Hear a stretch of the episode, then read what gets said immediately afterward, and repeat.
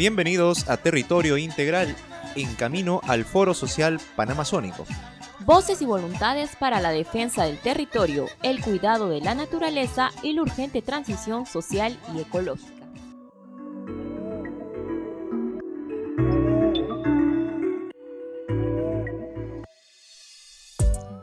Hola a todos y todas, soy Edith Ramírez.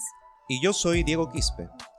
Les damos la bienvenida a este programa dedicado a una herramienta interactiva virtual, disponible gratuitamente en Internet para identificar las desigualdades de desarrollo entre países y contribuir a su superación. Así es, se trata del Atlas de Vulnerabilidades de América Latina, elaborado por la red LatinDat, un estudio puesto en un mapa interactivo que permite visualizar y comprender cómo las afectaciones al desarrollo son sufridas desigualmente por los países. Para saber qué datos muestra, por qué son importantes y cómo es que la pandemia COVID-19 estuvo en las motivaciones para su creación, tenemos con nosotros a Daniela Verdeja, quien desde Bolivia fue la responsable regional para la elaboración del Atlas. La escuchamos. Creemos que es importante explicar por qué la pandemia se ha hecho más difícil de enfrentar para los países en desarrollo a través de una herramienta que sea útil y de fácil entendimiento, pero sin que pierda rigurosidad en el análisis. Cuando miramos el panorama general, vemos que existe una serie de factores económicos, sociales, climáticos, que en conjunto determinan la capacidad de respuesta de los países en desarrollo frente a la pandemia de COVID-19 y que no se capturan en medidas más tradicionales como el ingreso per cápita. Lo que se viene señalando desde hace un tiempo es que los países como los de América Latina y el Caribe tienen debilidades, vulnerabilidades que deben entenderse desde un enfoque multidimensional, es decir, se debe medir su capacidad de responder a crisis desde diferentes ángulos e ir más allá de medidas simplemente económicas. Por ejemplo, durante la pandemia, las iniciativas financieras globales se han enfocado en los países clasificados como de ingreso bajo, por lo que América Latina y el Caribe ha quedado fuera de cualquier tipo de ayuda a pesar de tener muchas dificultades para enfrentar la pandemia. De hecho, somos la región con el peor desempeño económico en términos de crecimiento y a la vez los más golpeados por la crisis sanitaria. Por ejemplo, en el número de vidas que se han perdido y en el incremento de la pobreza. Esta situación motivó la creación del Atlas de Vulnerabilidades para mostrar de forma interactiva esta multidimensionalidad de las vulnerabilidades que se han visto expuestas y profundizadas durante la crisis el objetivo es que cualquier persona pueda explorarlo y comprender cuál es la situación de la región respecto a otras economías más avanzadas, así como la situación de cada país en particular respecto a la región. Efectos de la pandemia que son multidimensionales, pero que se miden unidimensionalmente solo a través del ingreso promedio de un país a superar esta parcialidad está destinado el Atlas de Vulnerabilidades.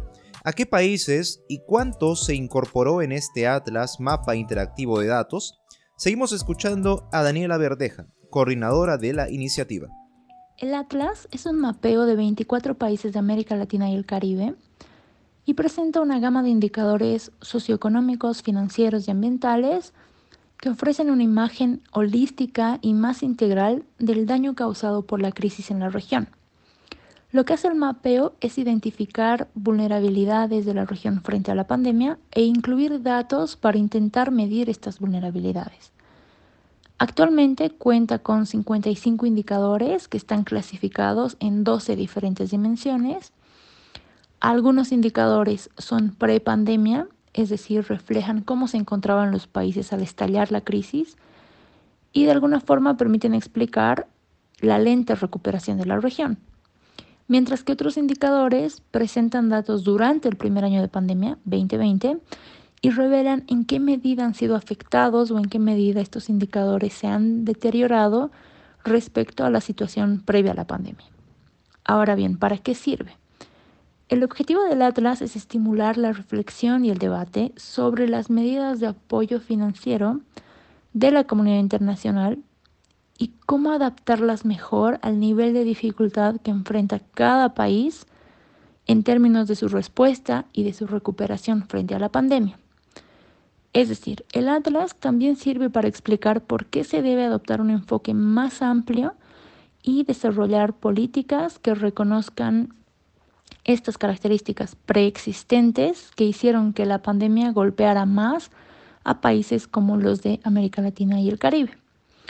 A medida que se disponga de más datos a futuro, el mapa permitirá tener un análisis y una comprensión más profunda de cómo afectó la pandemia a la región. 24 países de América Latina y el Caribe, sin dudas un estudio extenso y valioso para toda la región. Le pedimos a Daniela que nos informe un poco más de cómo están los países amazónicos en este atlas, mapa interactivo. Seis de estos nueve países que conforman la Amazonía están incluidos en el Atlas y si bien no se tienen indicadores muy específicos de cada dimensión o desagregados a nivel subnacional, creo que permite tener una idea de cómo se encuentran estos países en temas que son altamente relevantes para la Amazonía, como por ejemplo eh, la vulnerabilidad que tiene la región frente a eventos climáticos. Entonces acá, por ejemplo, tenemos una dimensión de clima que cuenta con cuatro indicadores que tratan de mirar em, la resiliencia o capacidad de respuesta y vulnerabilidad ante estos eventos. Otro indicador mm, aproxima algunas pérdidas económicas por desastres naturales. Un tercer indicador tiene que ver con la agricultura familiar. Un cuarto indicador tiene que ver con la pérdida de fuentes renovables de agua dulce. Y al mismo tiempo tenemos otras dos dimensiones que también podrían ser, de interés para la Amazonía. Una de ellas está relacionada con eh, indicadores de alimentación y seguridad alimentaria, mientras que la otra tiene que ver con em, aquellas enfermedades que son persistentes en la región y que de alguna forma se han atendido con menor cuidado con la llegada de la pandemia. Por ejemplo, el caso del dengue.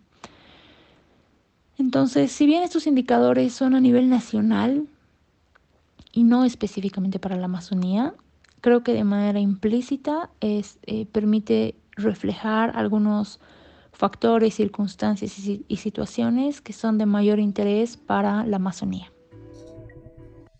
Otra red aliada de la Tindad que participó en la elaboración de esta herramienta fue Jubileo de Estados Unidos. Para contarnos más de esta participación está en el programa Aldo Cagliari de esta entidad, a quien le preguntamos por qué participaron de esta iniciativa.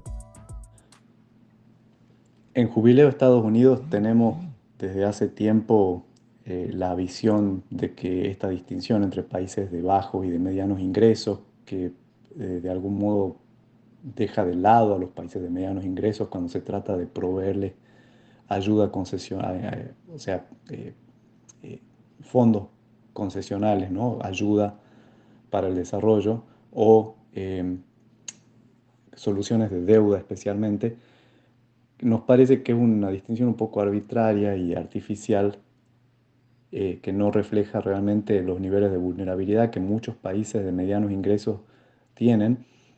Y cuando estalló la crisis del COVID, eh, eh, creo que quedó muy en claro y nos pareció que era un momento especial para mostrar de manera gráfica cómo muchas de las dificultades que los países enfrentan, en este caso frente a la crisis del COVID, pero uno podría referirse a otras crisis, en las cuales las dificultades vienen de la estructura de ser un país en desarrollo, no, no están tan relacionadas al nivel de ingreso y uno puede encontrar que hay cuestiones estructurales que se presentan de igual manera o peor incluso en un país de medianos ingresos que en un país de bajos ingresos.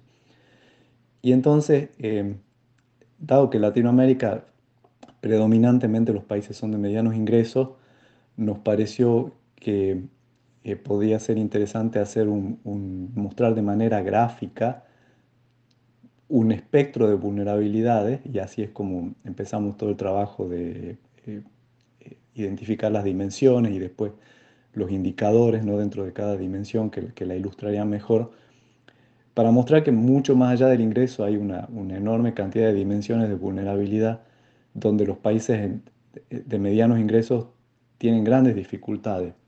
Eh, interesante que eh, Haití, que es un país que cuando empezamos este ejercicio era de bajos ingresos, fue reclasificado para la época que llegamos al final del mapa de vulnerabilidad, del Atlas de vulnerabilidades.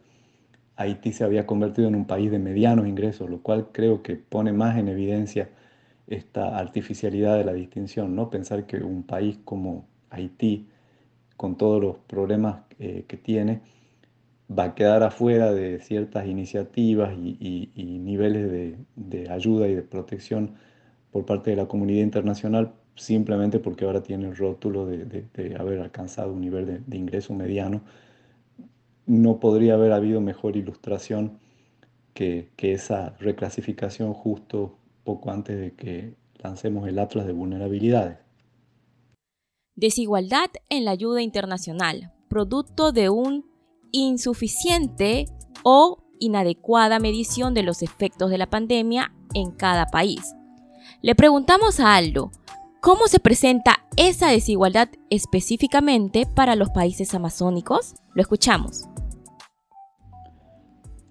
En el caso de los países de la Amazonía se observa la misma tendencia que uno observa en los otros países de medianos ingresos que están en el atlas de vulnerabilidades, con vulnerabilidades a lo largo de todo el espectro, hablemos de pobreza, de desigualdad, o de educación, salud, o de las vulnerabilidades eh, económicas eh, externas. Hay, hay una amplia gama de vulnerabilidades, pero sí eh, quizás sería interesante resaltar el aspecto del clima, tratándose de la Amazonía, obviamente el tema del clima es un, tema que pone eh, a estos países en, el frente de la agenda. Y ahí si uno se va a fijar en la capacidad de respuesta climática, en el atlas de vulnerabilidades, está claro que uno tiene que llegar al país octavo en la lista para encontrar un país de la Amazonía, que es Perú, y después tiene que llegar el siguiente país en la lista eh, de la Amazonía, está en el doceavo lugar, es Brasil. Y todos los otros países de la Amazonía están por debajo, o sea, tienen peor capacidad de respuesta todavía que Perú y Brasil. Entonces ese creo que es un dato interesante a resaltar que preocupa o debería preocupar cuando uno examina los indicadores del Atlas en relación a los países de la Amazonía. Una vez más, la Amazonía y sus pueblos entre los más perjudicados. Oportuno entonces este Atlas, mapa interactivo de vulnerabilidades, justamente para poner en evidencia, con datos rigurosos, esta realidad que exige urgentemente ser corregida. Así es, Diego. Y a estas alturas nuestros radioescuchas deben estar preguntándose dónde y cómo acceder a esta herramienta interactiva gratuita. Muy sencillo, solo deben poner en cualquier buscador de Internet Atlas de Vulnerabilidades o a la página web www.latindad.org. Repetimos, www.latindad.org. Agradecemos a Daniela Verdejo de Latindad desde Bolivia y a Aldo Cagliari de Jubileo Estados Unidos. Y le pedimos a este último que despide el programa comentándonos cómo visualiza esta herramienta en el proceso del Foro Social Panamazónico que va en camino a su décima versión internacional en Brasil en julio próximo. Nos vamos con sus palabras. Bueno, en primer lugar, un saludo en representación de Jubileo Estados Unidos a los colegas que están asistiendo al Foro Social Panamazónico y espero que el Atlas de Vulnerabilidades ofrezca sustrato para debate y que ayude a la concientización, a la tarea de concientización que eh, eh, muchos de los asistentes estarán haciendo en sus pueblos, comunidades y, países. Creo que este fue uno de los objetivos que queríamos lograr con el Atlas, que eh, existe, que, haya una herramienta que ayude, ¿no? no es que la labor de concientización empezó ahora, empezó hace mucho, pero que haya una herramienta que ayude a ser propositivo, a, iluminar las áreas donde se necesita acción para que los países puedan, eh, uno espera que en el futuro y con el transcurso de los años, superar esas vulnerabilidades, ponerse en, estar en, condiciones de más eh, eh, fortaleza ¿no? a la hora de enfrentar crisis y de algún modo creo que estos distintos indicadores ayudan a poner el,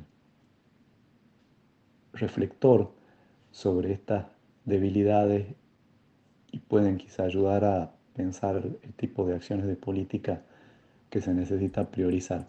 Entonces, deseo un muy buen debate y que continúe la buena labor.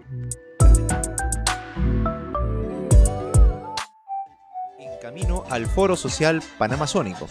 Voces y voluntades para la defensa del territorio, el cuidado de la naturaleza y la urgente transición social y ecológica. Producido por Forum Solidaridad Perú y Radio Conexión Vida. En alianza con Comité Nacional Perú del Foro Social Panamazónico FOSPA. La Red Nacional de Protección de Ríos del Perú. Asociación Latinoamericana de Educación Radiofónica, ALER. Red Latinoamericana por Justicia Económica y Social, LatinDat. International Riders.